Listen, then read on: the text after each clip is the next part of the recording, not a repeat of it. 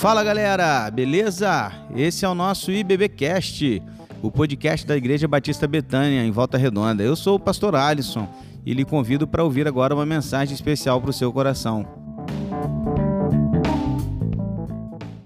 Boa noite, queridos. Graça e paz, amém?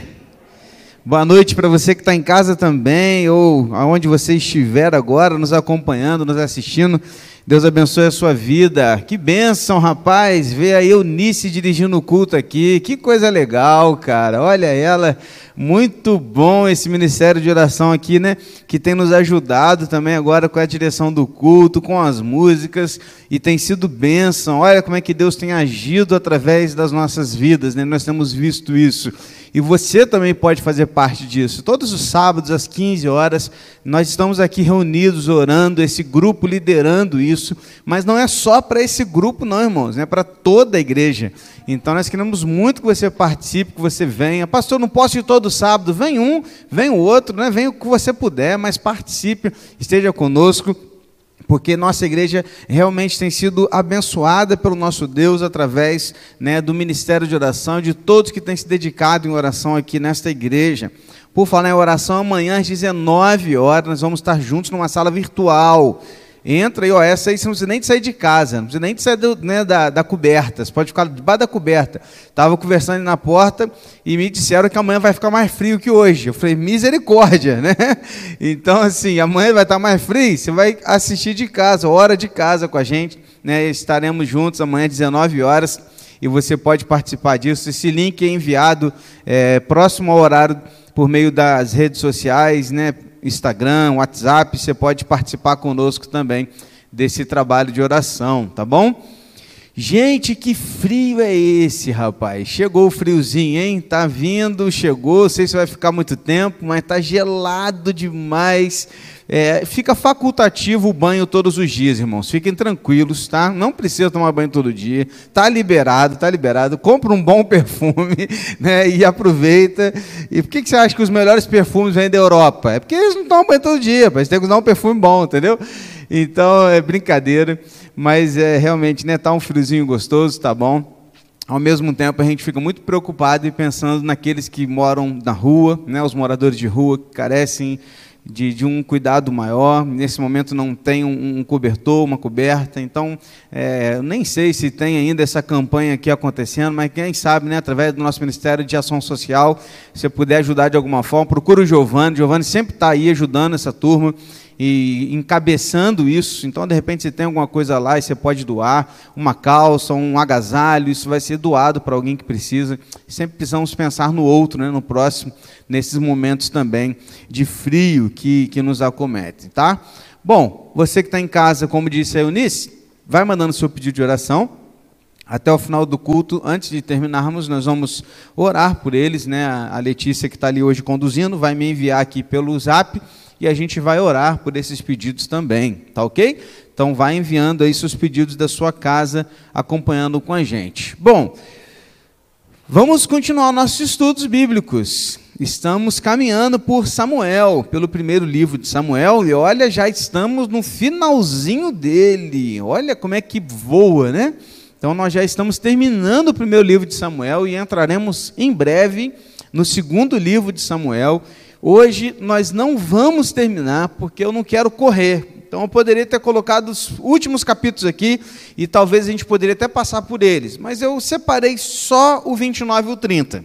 Então o 31 vai ficar para a semana que vem. Eu prometi falar, eu estou falando disso desde semana passada que a gente ia falar sobre como termina a vida de Saul. Ainda não vai ser hoje. Eu achei que daria, mas não vai dar. A gente vai ver isso na semana que vem, porque nesse intervalo desse período em que Saul procurou a necromante até essa batalha que vai acontecer, aconteceu algo no meio disso aí com Davi e com os seus soldados. E hoje nós vamos ver então o que, que acontece, como que a gente pode tirar algumas lições sobre como vencer momentos de crise. Porque Davi vai passar, é, você vai dizer assim, mais um, né, pastor? Pois é, mais um momento de crise. Davi vai passar por mais uma situação complicada, um problemaço que ele vai vivenciar, e a gente vai perceber como que Deus conduziu as coisas para que ele pudesse vencer esta crise. Então, quero convidar você abrir a sua Bíblia aí em 1 Samuel capítulo 29, e nós vamos passar pelos esses dois capítulos. É, Para quem nos assiste, tem no, na descrição do vídeo aí um link que você vai poder baixar aí as lições principais do nosso estudo. Você que está aqui depois ao voltar para casa, você pode também ir lá e acessar o YouTube ou o Facebook e baixar através desse link as lições que serão apresentadas hoje até o finalzinho do nosso estudo, tá bom?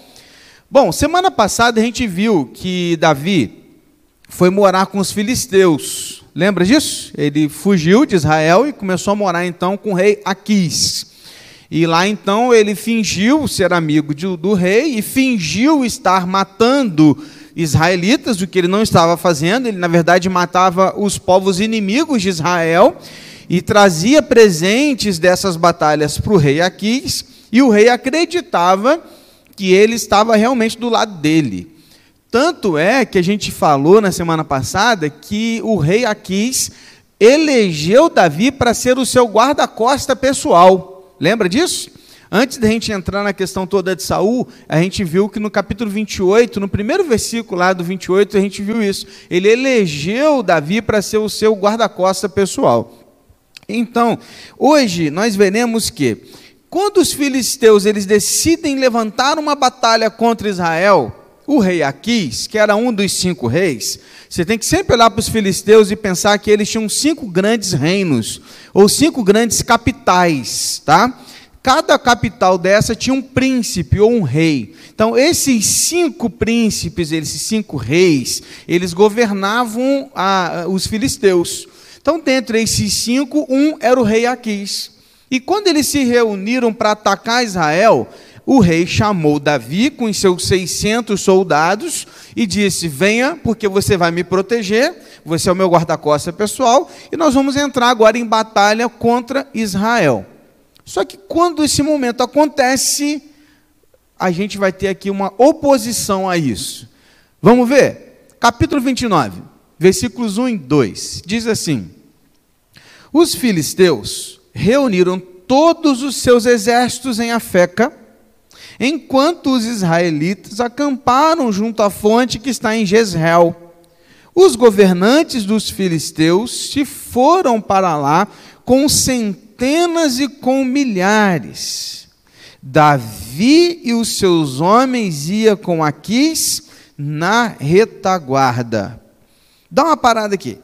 É isso que eu tô, acabei de falar com você os reinos, o, o reino do, né, dos filisteus, se preparou para a batalha, se reuniram, e nesta reunião, quando eles chegam ali, todos olham para Aquis, e com quem que eles veem Aquis? Com Davi.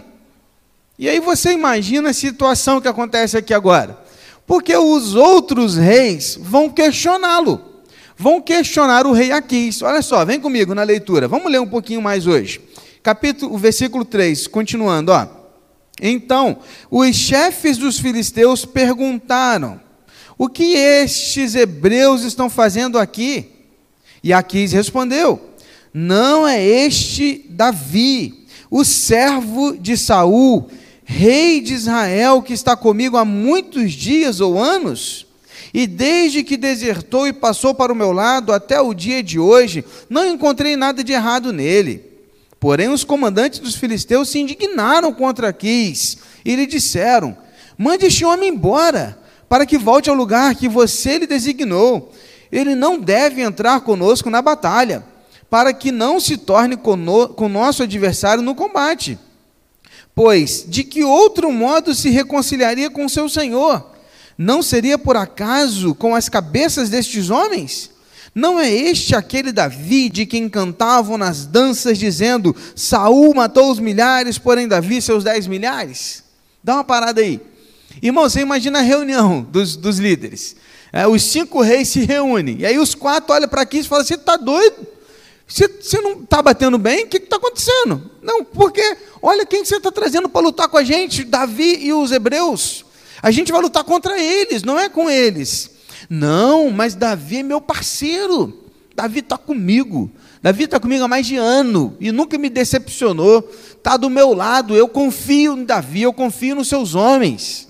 Mas os outros reis não gostaram e falaram assim: não, não, não. Você pode até gostar dele, ele pode estar contigo, mas você vai mandar de volta para o lugar aonde você deu para ele, manda ele de volta para a tribo que você separou para ele, porque ele não vai lutar com a gente. Por que não? Que, que os reis temiam? Primeiro, eles temiam que Davi olhasse para aquela situação como uma oportunidade de se reconciliar com seu povo. Pensa comigo. O cara está ali, do lado dos inimigos de Israel. Qual que é, ó, o que está na cabeça dos filisteus, dos reis? Davi está do nosso lado, na retaguarda. Eles vão vir lutando com a gente de lá. Ele já está aqui. Para ele se virar contra a gente, nos matar, para que o povo de Israel veja que ele agora está com eles de novo e se reconciliar com o seu povo, é só isso aqui, não precisa de muita coisa, não. Ele é de lá. Então é isso que ele está tentando dizer. É, é a mesma coisa, irmão. Você, consegue, né, você tenta imaginar você está brigado com a sua família. Né? Já viu que negócio que qualquer um pode falar, ninguém pode falar mal da nossa família, só a gente, né? Assim? Então você está brigado com a sua família. Aí você está lá né, com outra galera, de repente aquela galera começa a brigar com a sua família. Você não vai defendê-los? Não importa o que você brigou com a família, porque naquela hora ali é sua família, é seu sangue, você vai estar do lado deles, não importa o, o problema. Então, naquele momento, os reis falaram com Aquis assim: não, não, não. Você não vai levar o Davi com a gente. Manda ele embora. Com a gente ele não vai lutar. Aquis, então, teve que chegar no Davi e falar com Davi o seguinte: Davi, olha, você sabe que a gente é parceiro, você está comigo, a gente está junto nessa, mas infelizmente eu não mando sozinho aqui. Nós somos cinco reis. Então, dentre nós, né, nós fizemos uma reunião e eu fui voto vencido. Então preciso que você volte para Ziclag, que é a terra que eu te dei. Volta com, sua, com, com seus soldados, vai para sua casa, vai para sua família. Você não precisa lutar essa guerra com a gente. Davi insiste. Não, nós estamos juntos, rei. Você sabe que eu estou contigo. Eu quero ir com você. Ele fala: não, não tem opção. Está decidido e você precisa voltar para casa. Então, passa-se a noite, na madrugada seguinte, Davi levanta acampamento com seus homens e agora eles voltam para casa. Está lá no versículo 11 ó, do capítulo 29. Esse bate-papo que eu citei para você aqui está dos, dos versículos é, de 6 a 10. Tá? Não vou ler aqui agora, mas você já entendeu o que, que é esse bate-papo que eu falei com você aqui agora. E o versículo 11 diz assim: Então Davi se levantou de madrugada ele e os seus homens, para voltar à terra dos filisteus, e os filisteus foram para Jezreel, ou seja, foram para a batalha. Então, Davi voltou para a cidade onde ele estava morando, que é na terra dos filisteus. Beleza? Quando eles chegam em casa, agora você imagina, eles não vão poder batalhar, então eles vão voltar para casa, estão voltando para encontrar com as suas famílias. Só que quando eles chegam em casa, eles vão ter uma surpresa terrível terrível. Olha o que, que diz o capítulo 30, versículos de 1 a 6. Aconteceu que ao terceiro dia, quando Davi e os seus homens chegaram a Ziclag, você vê que não era perto, eles caminharam por alguns dias, os amalequitas já tinham invadido o sul e a cidade de Ziclag, que é a cidade de Davi. Tomaram Ziclag e a incendiaram. Levaram cativas as mulheres que lá estavam, mas não mataram ninguém, nem pequenos, nem grandes. Tão somente os levaram consigo e foram embora. Davi e os seus homens chegaram à cidade e viram que tinha sido queimada, e que suas mulheres e seus filhos e as suas filhas haviam sido levados cativos. Então, Davi e o povo que estava com ele ergueram a voz e choraram, até não terem mais forças para chorar. Também as duas mulheres de Davi tinham sido levadas, Ainoã e Abigail, a viúva de Nabal, o carmelita. Davi ficou muito angustiado, pois o povo falava de apedrejá-lo, porque todos estavam amargurados, cada um por causa dos seus filhos e suas filhas. Mas Davi se reanimou no Senhor, seu Deus. Dá uma parada aqui. Tu imagina a cena. Davi voltando para casa com seus soldados, de repente uma fumaça preta subindo, lá na cidade onde eles moram. E eles, opa, tem alguma coisa errada. E eles vão se aproximando, e quanto mais eles se aproximam, uma fumaça está mais forte, e algumas chamas de fogo em alguns lugares, eles começam a correr desesperados até a cidade. Quando você chega numa, numa situação dessa, imagine-se naquela situação. Primeira coisa, você vai procurar o quê? Sua esposa e seus filhos, sua família, né? Primeira coisa, você vai procurar onde estão os, a minha família, onde estão os meus. E eles começaram a procurá-los e não encontravam. Não encontravam corpos, não encontravam corpos queimados, nem mortos, e também não encontravam eles em lugar nenhum. Foi naquele momento que eles ficaram desesperados e começaram a chorar. Diz o texto que eles choravam amargamente. Os Amalequitas, que é um povo inimigo de Israel, o povo que Davi estava matando enquanto estava lá nos filisteus. Então, dentre os povos que ele matava, estavam os amalequitas, que eram inimigos de Deus e inimigos de Israel. Estes amalequitas souberam que Davi tinha ido para a batalha com 600 homens. Quando ele sai da cidade com os soldados, a cidade fica abandonada de soldados, ela fica tranquila ali, sem nenhuma proteção. Então o que, que eles falaram? Vamos invadir a cidade de Davi agora, porque ele está na guerra. A gente queima tudo, leva tudo para a gente. E eles tiveram um ato misericordioso. Eles não mataram as mulheres e nem mataram os filhos. É claro, gente, que Deus está no controle de todas as coisas. Se eles não mataram, é porque Deus não permitiu. Por quê, pastor? porque a atitude de Davi para com eles era matar todos. Eu falei com você na última semana que quando Davi ia lá nessas tribos, ele matava, matava todos, para que não sobrasse uma testemunha, para que não contasse para o rei Aquis a verdade. Mas aqueles amalequitas foram lá, roubaram os bens de Davi, queimaram a cidade e levaram cativo as esposas e os filhos. A palavra levar cativo, aqui no texto hebraico, aí traz a ideia de tocar bois. A ideia é como se estivessem levando animais. Então você imagina a humilhação. Aquelas mulheres sendo levadas e sendo tocadas com os seus filhos, como se fosse uma manada, como se fossem animais. O texto diz que Davi ficou angustiado. Essa palavra no hebraico traz a ideia de prensa é, é, a ideia aqui é a mesma de uma de se fazer azeite, prensando as olivas, prensando as, as azeitonas. A mesma ideia de fazer vinho, prensando as uvas. Davi estava prensado, angustiado com aquela situação. E você imagina que outros, os outros, alguns dos soldados, diz o texto, que eles queriam apedrejar Davi. Pensa comigo, você está no meio dos soldados lá, você é israelita.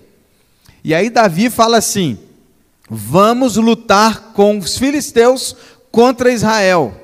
É claro que no fundo, no fundo, eles sabiam que Davi não ia fazer isso, mas eles estavam indo fazer isso.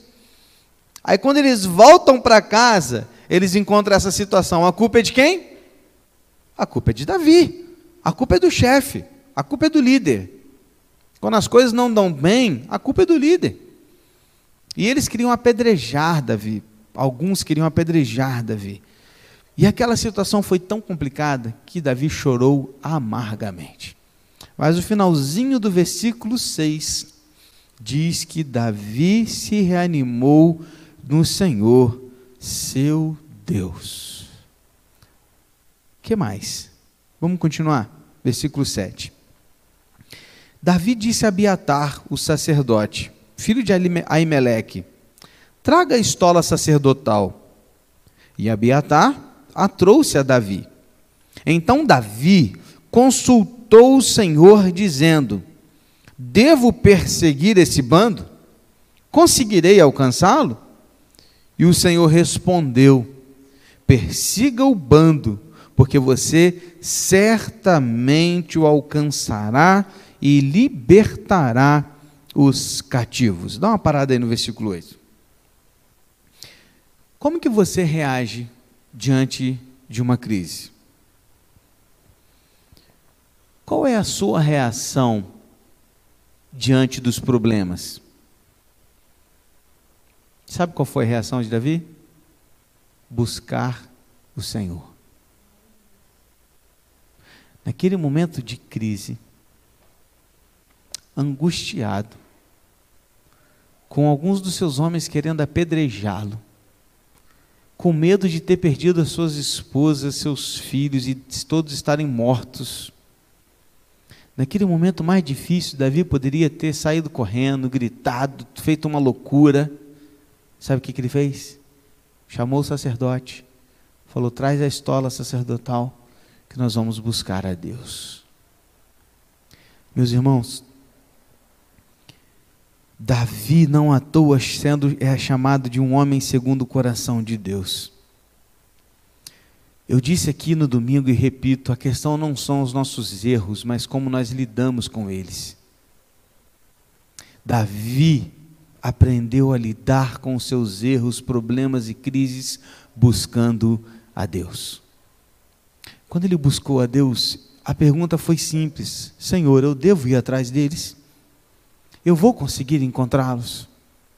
E Deus respondeu para ele claramente, através do sacerdote, dizendo: Vá atrás deles, porque você os encontrará e libertará os cativos. Perceba, meus irmãos, uma coisa. Vez e outra, Deus dá algumas ordens em que ele não dá detalhes. Abraão, por exemplo, quando saiu da sua terra, ele disse o quê? Apenas saia da sua terra, da sua parentela para uma terra que ainda eu te mostrarei. Abraão não sabia para onde ele iria ainda, mas ele saiu. Deus deu detalhes? Não, mas ele obedeceu. Davi foi chamado por Deus para ser rei, e Deus falou com ele: Ó, você vai ser rei um dia. Deus falou o dia, a hora, como seria, quando? Não, mas ele obedeceu. Perceba que em momentos de, de convocação, de, de chamado, quando Deus dá algumas ordens, Ele às vezes nos dá ordens vagas em que nós precisamos apenas obedecer, apenas confiar. Mas quando nós estamos em crise, Deus nos mostra o caminho certo do que fazer. Agora, Deus não falou com ele assim, vá que talvez eu lhe dê. Não, Deus disse, vá porque você vai encontrá-los e você vai libertar os cativos. Certo? A resposta foi direta. Porque naquele momento Davi precisava de uma resposta direta. E foi assim que Deus fez com Davi. Com a garantia de Deus, Davi chama o povo, seus soldados, fala: Bora, levantem, peguem suas armas que nós vamos atrás deles. E o texto vai dizer o seguinte: eu, eu vou contar aqui um pouquinho para você, tá? Eles vão percorrer cerca de 25 quilômetros até chegar a um ribeiro chamado Besor.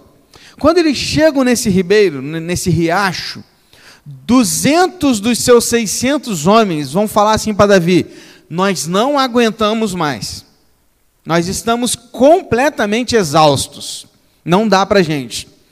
Davi fala com os 200: Fiquem aqui Protejam toda a nossa bagagem, que a gente vai sem bagagem para ir mais rápido com os outros 400.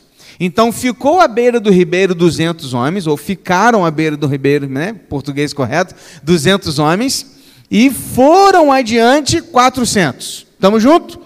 Os 200 ficaram tomando conta da bagagem, os 400 foram para ir mais rápido. Seguiram adiante Davi e estes homens. Ainda não sabiam exatamente onde os amalequitas estavam. É claro que Davi tinha estratégia de guerra, ele conhecia o local, ele sabia mais ou menos a direção, então ele estava caminhando nessa direção. Nesse caminho, eles encontram um homem. E eles vão encontrar um egípcio. Esse egípcio, ele está ele tá caído, quase que morrendo. Ele foi deixado por três dias ali, ele estava sofrendo, quase que morrendo, e Davi chega nele, dá água, comida, cuida dele, cuida dos seus machucados, e ele restaura o vigor daquele homem. Quem havia deixado aquele egípcio para trás? Os Amalequitas. Deus preservou a vida daquele homem para que ele pudesse ajudar Davi. E olha o que diz o versículo de 13 a 15. Depois que ele ficou melhor, olha, 13 a 15, eles foram ter uma conversa. Então Davi lhe perguntou, capítulo 30, 13 a 15. Então Davi perguntou: De quem é? De quem você é? Porque ele sabia que ele era um escravo, então ele pertencia a alguém. De quem você é e de onde você vem? E o moço egípcio respondeu: Eu sou servo de um amalequita, e o meu senhor me deixou aqui, porque eu adoeci há três dias. Nós invadimos o lado sul dos Queretitas, o território de Judá e o lado sul de Caleb, e pusemos fogo em Ziclag. Olha isso, hein? Relatou tudo que eles haviam feito. Versículo 15. Então Davi lhe perguntou: Você poderia me levar até esse bando? E ele respondeu: Jure por Deus que não vai me matar e nem me entregar nas mãos do meu senhor, e eu o levarei até esse bando. Perceba como que Deus faz as coisas? colocou um homem ali para ajudar Davi. Este homem estava por morrer, três dias passando mal, doente, tanto que o seu senhor o abandonou no caminho por causa disso. Ele disse: Eu não vou levar você, você vai morrer, é, fica aqui mesmo, e você não vai me atrasar, não vou gastar mais com você, você é um escravo, fica aí para você morrer. É isso que aquele homem fez. E o egípcio ficou ali até que Davi o encontrou. Quando ele melhora, ele conta tudo para Davi e diz o seguinte para Davi: Olha, eu te mostro. Mas jure para mim, pelo seu Deus, que você não vai me matar e nem vai me entregar para o meu senhor. E Davi disse: Ok, juro. E ele então contou para Davi o caminho certo. E agora, com o caminho certo, Davi chegou assim, ó, nos Amalequitas. Quando ele chega perto dos Amalequitas, o que, que eles estavam fazendo? Festejando estavam comemorando, bebendo, estavam festejando, porque eles haviam feito uma grande, haviam feito uma grande coisa, destruído cidades, conquistado né, bens, mulheres que seriam suas escravas e tal. Eles estavam comemorando. Não tinham ideia do que estava por acontecer. Quando Davi chega com seus homens ali, eles estavam dispersos. O que, que acontece? Eles começam a lutar contra eles. E eles lutam então contra os soldados amalequitas, que não estavam esperando uma batalha, logo eles não estavam preparados para a batalha. Uma coisa é você encontrar soldados prontos para a guerra e soldados dispersos, brincando, né, se divertindo. Não estavam prontos, até procurar espada, ou até muitos deles estavam alcoolizados. Então Davi com seus homens facilmente começaram a matar aqueles homens. Destes amalequitas, 400 rapazes mais novos conseguiram subir em camelos e fugir. Mas todos os outros foram mortos à espada por Davi e pelos seus 400 soldados. Naquele momento, Davi recuperou as suas mulheres, a sua família, recuperou de todos os seus soldados, as suas mulheres e famílias, e recuperou também os seus bens que eles haviam roubado não apenas isso, mas como também ficou com os bens dos Amalequitas e todos os despojos daquela guerra. Então veja o que Deus fez com ele. Ele conseguiu recuperar suas famílias, recuperar os seus bens e ainda tomaram os bens dos Amalequitas para eles, porque eles venceram aquela batalha. Naquele momento, Deus deu a vitória para Davi como ele havia prometido. E eles então comemorando e se alegrando, eles começam a retornar até o ribeiro onde estavam os 200 homens, certo? E nesse retorno vai acontecer uma treta, uma discussão entre os soldados. Vem comigo, versículo 21. Quando Davi se aproximou dos 200 homens que de tão cansados que estavam, não o puderam seguir e ficaram no ribeiro de Bessor, estes saíram ao encontro de Davi e do povo que vinha com ele. Davi se aproximou deles e os saudou cordialmente.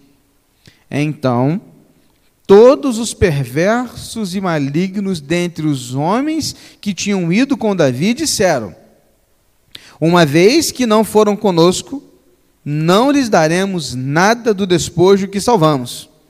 que cada um leve a sua mulher e os seus filhos e se vá embora. Olha, mas continua. Versículo 23. Porém, Davi disse: Meus irmãos, não façam isto com o que o Senhor nos deu. Ele, Deus, nos guardou e entregou em nossas mãos o bando que vinha contra nós. E quem lhes daria ouvidos nisso? Porque a mesma parte que cabe aos que foram à batalha será também a parte dos que ficaram com a bagagem. Receberão partes iguais. E assim, desde aquele dia em diante, isto foi estabelecido por estatuto e direito em Israel até o dia de hoje. Lembra que quando você lê isso aqui na Bíblia, até o dia de hoje, não é hoje, mas é até o dia do, da escrita, do momento em que o autor estava escrevendo, ok? Então, até o momento que o autor bíblico escrevia isso, aquilo ainda era um decreto. Então, vamos entender.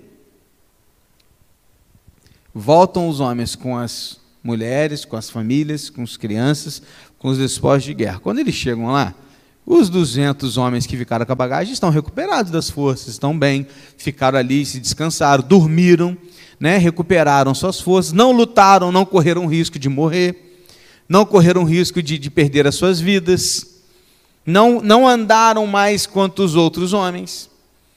Quando eles retornam, os 400 homens vão dizer o quê? Bom, se vocês não lutaram, vocês não merecem os despojos da guerra. Peguem as suas mulheres e suas crianças, e o que a gente conquistou lá de bens, nós vamos dividir entre os 400 que lutaram. Vocês não. Veja que isso, a Bíblia diz que parte de alguns homens malignos e perversos que estavam dentro do, do exército de Davi. Ok? Dentro do exército de Davi. Só que quando Davi ouve aquilo, Davi era um líder, um grande líder. E Davi, na mesma hora que ele ouve aquilo, ele vai dizer assim: não, não e não. Não é assim, irmãos. Ele os chama de irmãos. Ele diz assim: nada disso. É muito interessante porque ele vai dizer assim: olha, versículo 23. Não façam isso com o que o Senhor nos deu. Ele nos guardou. Ele entregou os Amalequitas em nossas mãos. O que Davi está dizendo e ensinando aqueles homens era: se tivéssemos ido com 300, com 100 ou com 2, nós voltaríamos com a vitória. Porque não é a quantidade de homens que lutou, mas é a força do Senhor que estava conosco. Naquele momento ele estava ensinando para aqueles homens que não se, se não, não pega para si aquilo que não te pertence, porque toda aquela conquista tinha vindo de Deus. Davi vai dividir os despojos de forma igual com todos os soldados e com todos os que não lutaram. Então, digamos que do, dos 600, né, os 400 que foram, eles conseguiram voltar com, fazer uma conta fácil, né, porque eu não sou bom de matemática, voltaram com 600 barras de ouro. eles queriam dividir as 600 com os 400. E Davi falou assim, é uma para cada um. E é uma barrinha para cada um. Então dá uma para cada um, porque os que ficaram cuidaram da bagagem. E quem deu a nossa a vitória não foram vocês, mas foi Deus. Então nós vamos dividir de forma igual. Mas ele não parou por aqui. Que mais que Davi fez? Olha comigo o restinho do capítulo 30, para você pegar legal o que Davi vai fazer agora. Depois do versículo 25, o 26 vai dizer assim: Quando Davi chegou a Ziclag, ou seja, agora já estão na cidade deles, tá? Não mais num rio, mas já na cidade deles. Ele enviou parte do despojo aos anciãos de Judá, seus amigos, dizendo: este é um presente para vocês, tirado do despojo dos inimigos do Senhor. Ele, Deus, enviou esse presente aos anciãos de Betel, a partir de Davi, é claro. De Ramote, do Negueb, de Jatir, de Aroer, de Sifimote, de Estemoa, de Racal, das cidades dos Jeramelitas e dos Queneus, de Ormã, de Borazã, de Ataxe, de Atasse, de Hebron e de todos os lugares em que Davi tinha passado, ele e os seus homens. O que, que Davi faz? Além de dividir os despojos com seus soldados, ele pega parte disso e manda de presente para os anciãos das cidades que ficavam ao redor da sua, que eram dos israelitas. Cidades estas que também tinham sido atacadas pelos amalequitas. E ele então diz para eles: Olha, receba esse presente da vitória que Deus nos deu contra os inimigos, contra os nossos inimigos. Ele nos deu essa vitória, eu quero dividir esse presente com vocês também porque vocês um dia também foram prejudicados por causa disso. Davi tinha seu foco em pessoas. Davi tinha gratidão e generosidade no seu coração. Fico vendo hoje pessoas pagam cursos caríssimos de liderança, né? Quiçá eles pudessem ler a Bíblia. Já aprenderiam desde cedo todas essas coisas que hoje é uma novidade, né? Ah, líder é foco em pessoas. Oh, a Bíblia já fala disso há mais de dois mil anos.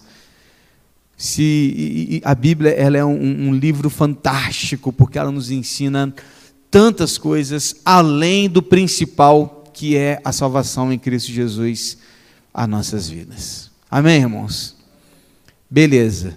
Pastor, de toda essa história o que, que a gente pode extrair de lições então até aqui? Agora vocês vão acompanhar comigo as lições aprendidas em toda essa história. Hoje eu fiz diferente. Eu te contei toda a história e agora eu vou te apresentar as lições principais baseadas nos momentos de crise e problemas. A primeira pergunta, com algumas respostas, lições para as nossas vidas é: como Deus ajuda seu povo nos momentos de crise e de problemas? Então, como que Deus faz com seu povo quando nós estamos passando por momentos difíceis, dificuldades, problemas, crises? Primeiro, Deus nos traz ânimo. Lá atrás a gente viu que depois de Davi ter chorado, angustiado, o finalzinho do versículo 6 diz que Deus animou Davi. Que ele teve um, um ânimo que ele encontrou em Deus. Meus irmãos, deixa eu te falar uma coisa. Nos nossos momentos mais difíceis, é Deus quem pode nos trazer novo ânimo. É Ele. Sabe por quê? Eu acho que às vezes a gente fala muitas coisas da boca para fora. Vou te dar um exemplo bem, bem, bem prático e bem próximo. No último final de semana eu estava com o Adriano, com a família dele lá no Portal da Saudade. E uma frase clássica que a gente usa nesses momentos é o quê? Que o Senhor te console e que o Senhor te traga conforto. Queridos, mas é só Deus que pode fazer isso mesmo. E às vezes a gente não tem noção da importância de uma frase como essa. Às vezes a gente fala com tanto assim, é, é como falar bom dia. A gente fala porque todo mundo fala. Não, queridos. Momentos de crise, de problemas, de dificuldades, como Davi passava aqui, o texto diz que quem trouxe ânimo para ele foi Deus. É por isso que somente aqueles que têm o Espírito Santo de Deus na sua vida podem receber um ânimo nos seus corações, mesmo em momentos mais difíceis que eles passam. É por isso que a gente consegue reencontrar é, forças onde ninguém consegue imaginar. Eu me lembro aqui que Filipe escrevendo um dos seus livros, ele falou a respeito da morte de cristãos. E ele fez uma entrevista, ele fez uma pesquisa com enfermeiras que trabalhavam em áreas de UTI, de CTI, de, de locais onde geralmente as pessoas não voltavam para casa, mas partiam. E ele, na pesquisa, ele, ele, dizia que as mulheres ali, as enfermeiras, os, os entrevistados diziam que eles nunca conseguiam entender por que, que quando a morte era de um cristão, a família lidava de um jeito, e quando era de um não cristão, a família lidava de outro jeito. Porque a família cristã saía dali revigorada, triste, mas saía dali com, com um semblante de tranquilidade, de paz. Sabe por quê? Porque nos momentos mais difíceis de crise, de problemas que nós passamos, somente Deus pode nos trazer o ânimo que nós tanto precisamos porque a alegria do Senhor é a nossa força. Então, meus irmãos, como que Deus ajuda o seu povo nesses momentos difíceis? Ele nos dá ânimo. O que mais que ele nos dá? Ele nos dá sabedoria. Por que, que Davi ele teve sabedoria para buscar o Senhor e não agiu por impulso, não discerniu sobre outro caminho, mas ele foi procurar o melhor caminho, e o melhor caminho era buscar a Deus, porque a sabedoria vem quando nós tememos a Deus. Como que nós podemos agir em momentos de crise com sabedoria se não tememos a Deus? Está tudo ligado, irmãos. Por que, que Davi teve sabedoria para procurar o sacerdote e, e buscar o Senhor? Porque ele era um homem que temia a Deus. E o temor do Senhor é o princípio da sabedoria. Quando nós passamos por crise e problemas, Deus nos dá sabedoria para saber como lidar com eles. E como que ele nos ensina? Três. Ele nos instrui através da sua palavra. Davi foi instruído por Deus. Olha, ele recebeu o ânimo de Deus, teve sabedoria para buscar o Senhor, e quando ele busca o Senhor, ele ouve do Senhor uma resposta clara: faça isso, isso e isso. Como que Deus nos ajuda nos momentos de crise? Ele nos instrui através da sua palavra.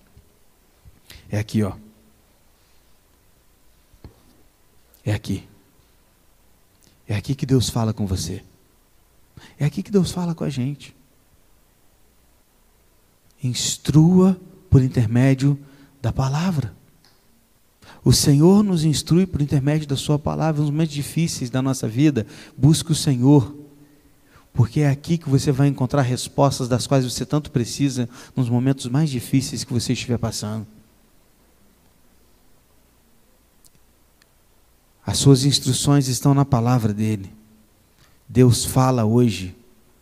Tem gente que fala assim, pastor, não consigo ouvir Deus. Aí eu pergunto, mas quantas vezes você lê a sua Bíblia por semana? Hã? Bíblia? Não, quero ouvir Deus. Eu falei, é. Mas Deus fala é através da sua palavra mesmo. O problema é que a gente está tão ligado com, com misticismo que a gente quer ouvir Deus falando de uma forma sobrenatural que é algo mais sobrenatural que um livro que foi escrito por mais de 40 autores que nunca se encontraram alguns deles, que viveram há mais de 1500 anos de diferença e nenhuma das suas palavras se contradiz? Isso é sobrenatural. A palavra de Deus é sobrenatural. Como que Deus faz? Ele nos instrui através da sua palavra. Que mais que ele faz? Quatro ele usa pessoas para nos ajudar. Davi foi instruído pela palavra de Deus, mas no caminho Deus usou um homem, um egípcio, para acabar de ajudá-lo.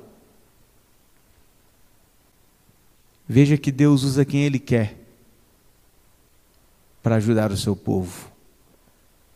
Quem Ele quer, irmãos. Aquela historinha, né? Que vez eu conto aqui, já está cansado de ouvir, né? Da irmãzinha lá, a senhorinha que estava passando dificuldade. Aí ligou para a rádio, lembra? Pediu ajuda para a rádio. Ah, se alguém puder me dar uma cesta básica. Aí um, um satanista ouviu, aí falou assim: ó, chamou dois dos seus empregados, falou: leva duas cestas básicas lá na casa dela. Na hora que ela perguntar quem mandou, você fala assim: foi o diabo. Aí, ela, aí eles foram, chegaram lá, bateu na porta, a senhora, oh, meus meninos, que bom que vocês sabia que vocês iam vir aqui.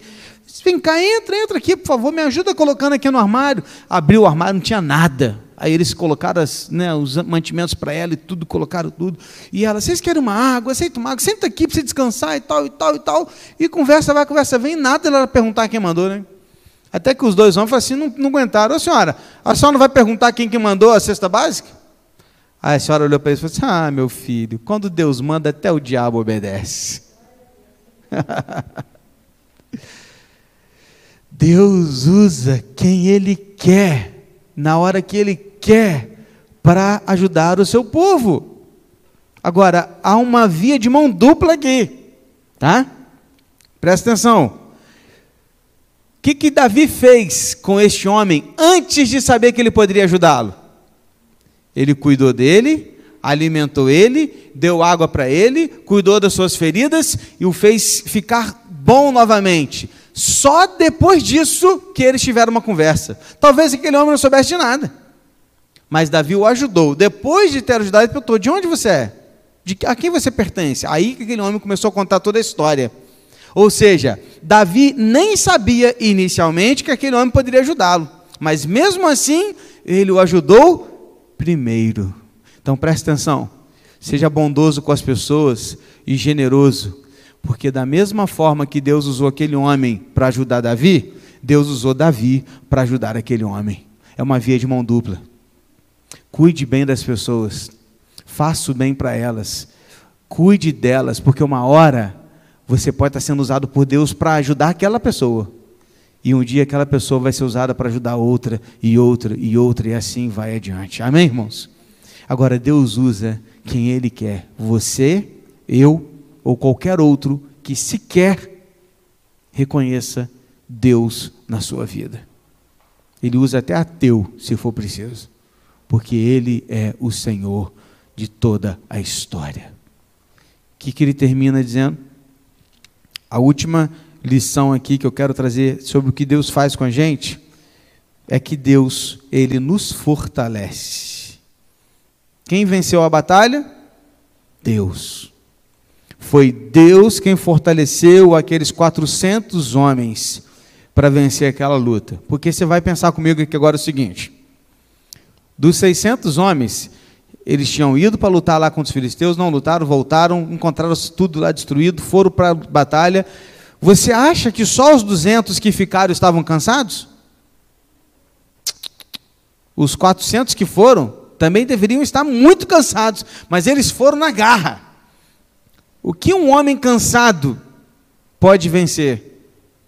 Como um homem cansado de caminhar quilômetros, quilômetros e quilômetros pode vencer uma batalha? Ele não pode.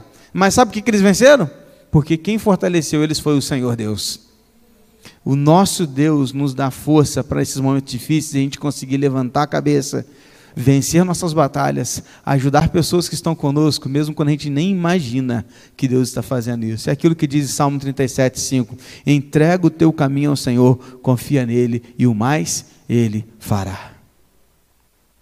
Isso é a palavra de Deus. Amém, irmãos? para a gente terminar. Eu te falei como que Deus ajuda o seu povo. Agora eu vou te perguntar: e como nós devemos agir? Quatro respostas para a gente terminar, orar e fechar o estudo de hoje. Primeira coisa, a gente deve agir com humildade para ouvir a voz de Deus. Deus falou, mas Davi teve humildade para ouvi-lo. Digo mais, a palavra dele está aqui. Mas nós precisamos ter humildade para abrir, ler, aprender e aplicar. Como que nós devemos agir com humildade para ouvir a voz de Deus? Nós devemos ser humildes para isso. Davi era o líder, era o capitão, mas ele era humilde para reconhecer que dependia de Deus. Diferente de Saul, que achava que podia resolver tudo do seu jeito. Davi não. Davi se prostrava diante do Senhor e pedia ajuda. Deixa eu te falar uma coisa. Não queira resolver tudo do seu jeito. Procure o Senhor. Tenha humildade para buscar o Senhor, para te ajudar nas horas mais difíceis. Como que a gente deve agir? Segundo, com fé e confiança no poder de Deus. Davi saiu à procura dos amalequitas porque Deus lhe garantiu pela sua palavra que ele venceria. Como que Deus, como que Davi agiu? Perdão, com fé e confiança no poder de Deus, mas não em si mesmo. Davi foi para aquela batalha com fé e confiança em Deus. Davi, ele saiu à procura dos amalequitas, certos pela sua fé e pela confiança que ele tinha no Senhor, do Salmo 37, 5, entrega o teu caminho Senhor, confia nele, o mais ele fará. Davi, ele tinha certeza disso, por isso que ele foi. Por quê? Porque ele sabia que Deus estava com ele. Querido, você precisa ter fé e confiar no poder do seu Deus. Porque muitas vezes nós somos o povo que crê em Deus, mas não confia que esse Deus pode ainda fazer milagres, pode transformar vidas, pode resgatar pessoas, pode fazer coisas das quais a gente não imagina. Pode, ele ainda é Deus e continuará sendo Deus por toda a eternidade. É o Senhor a quem nós servimos. Tenha fé e confiança no poder de Deus, porque Ele pode fazer, Ele pode agir, Ele pode resolver, Ele tem poder para isso. Então, como que a gente age nesses momentos? A gente confia, a gente tem fé em Deus. Como mais a gente, que mais que a gente faz? Terceiro, a gente age com coragem e com disposição. A gente precisa ter coragem e disposição para agir. Uma coisa Davi não fez. Ele não ficou esperando acontecer, ele saiu para a guerra com disposição e com coragem. Não adianta ficar parado esperando as coisas acontecerem. Arregace as suas mangas e corra atrás, motivado e guiado pelo nosso Deus. Precisamos fazer a nossa parte. Coragem, disposição para agir. Coragem para procurar quem você precisa procurar para pedir perdão e se reconciliar coragem para você poder encontrar alguém e falar do amor de Cristo para aquela vida. Coragem para você poder, naquele momento que alguém te vai até você, você saber o que falar, como agir e como ajudar. Precisamos ter coragem para fazer alguma coisa. Às vezes pessoas vão até nós e nós não temos disposição para ajudá-las. Não temos coragem para fazer algo para aquela pessoa. Tenha coragem e disposição para agir, querido. Não espere as coisas acontecerem, faça a sua parte. Para a gente terminar, a última atitude que nós precisamos ter é que nós devemos agir com gratidão e generosidade ao vencer.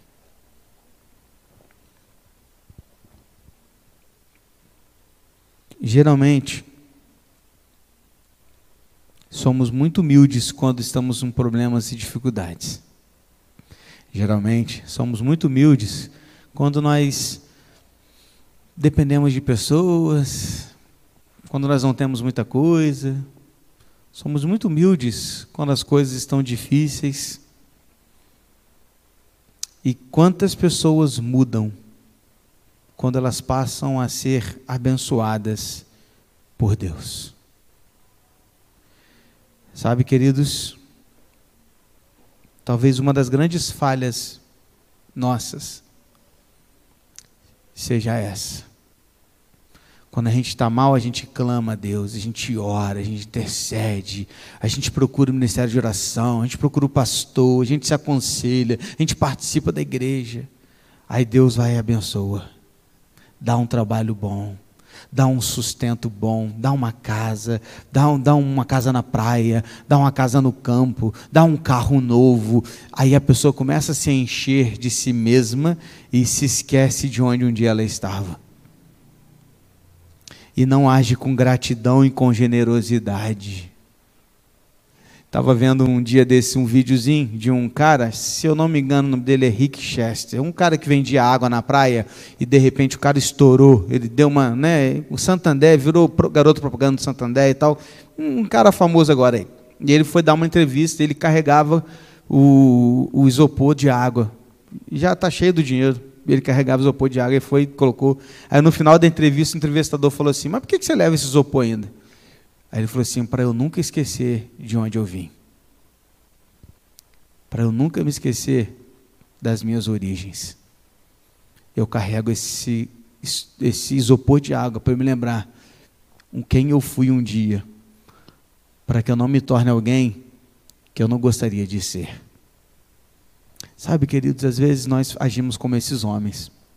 Quando Deus nos abençoa, a gente só olha para nós mesmos e queremos apenas as nossas coisas. Não abençoamos pessoas, não ajudamos quem precisa, não somos dizimistas, não entregamos ofertas, não contribuímos, não trabalhamos na igreja mais, abandonamos os cultos, abandonamos a igreja. Sabe por quê? Porque agora a gente é abençoado. Só que quando a gente vence, a gente precisa continuar grato e generoso, como Davi foi que, que nos faz gratos e generosos? Ter o mesmo certeza de Davi, a mesma certeza de Davi. Davi tinha certeza de que tudo que ele tinha conquistado não era ele, mas era Deus. Tudo que você tem e tudo que você vier a conquistar não é seu, é de Deus. Amém? Então, quando você estiver vencendo e que Deus te abençoe a isso, nunca se esqueça de, na vitória, ser grato e generoso. Vamos orar? Feche seus olhos. Pai, muito obrigado por essa palavra, muito obrigado por esse estudo. Obrigado porque o Senhor tem falado conosco. Como que a gente sai daqui transformado, desafiado. Ajuda-nos a vivenciar essa palavra.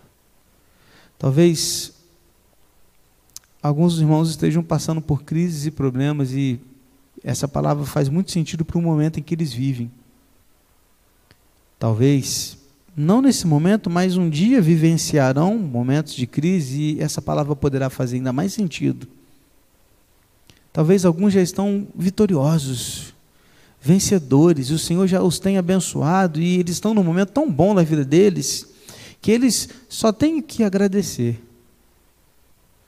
Para estes, ajude-os para que eles sejam generosos e gratos por onde quer que eles passem, com quem eles estejam. Ajuda-nos para que a gente nunca se esqueça de onde o Senhor nos tirou e de que tudo que nós temos hoje pertence a Ti. Ajuda-nos para que nos momentos de dificuldades, crises, a gente possa agir como Davi agiu. O primeiro passo de Davi foi buscar o Senhor. Que a gente tenha essa mesma atitude. Ao sermos reanimados e fortalecidos Senhor, pelo Senhor, que a gente procure o Senhor. E ao procurá-lo, sejamos prontos, humildes o suficiente para ouvir a tua voz e fazer o que o Senhor manda. Porque nem sempre a sua ordem é fácil. Mas ajuda-nos a cumpri-las. Assim nós oramos, em nome de Jesus.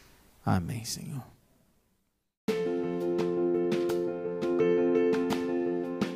E esse foi o nosso podcast de hoje. Siga nossa igreja nas redes sociais e compartilhe também esse podcast com mais pessoas. Venha nos fazer uma visita na Rua Manuel Bandeira, número 53, São Luís, Volta Redonda, Rio de Janeiro. Um abraço e até mais.